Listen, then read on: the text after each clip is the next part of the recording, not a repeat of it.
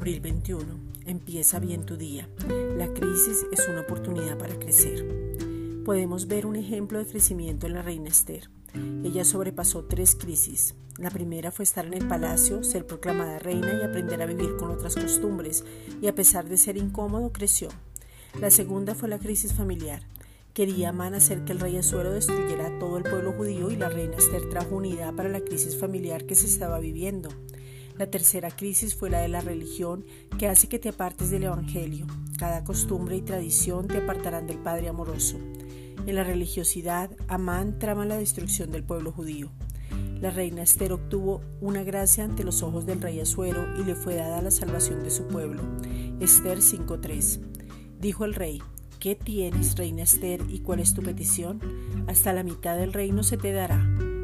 Todo fue dado a su favor y su pueblo. En cada crisis el Padre está a favor nuestro. No mires las circunstancias, míralo a Él. Esta es una reflexión dada por la Iglesia Gracia y Justicia.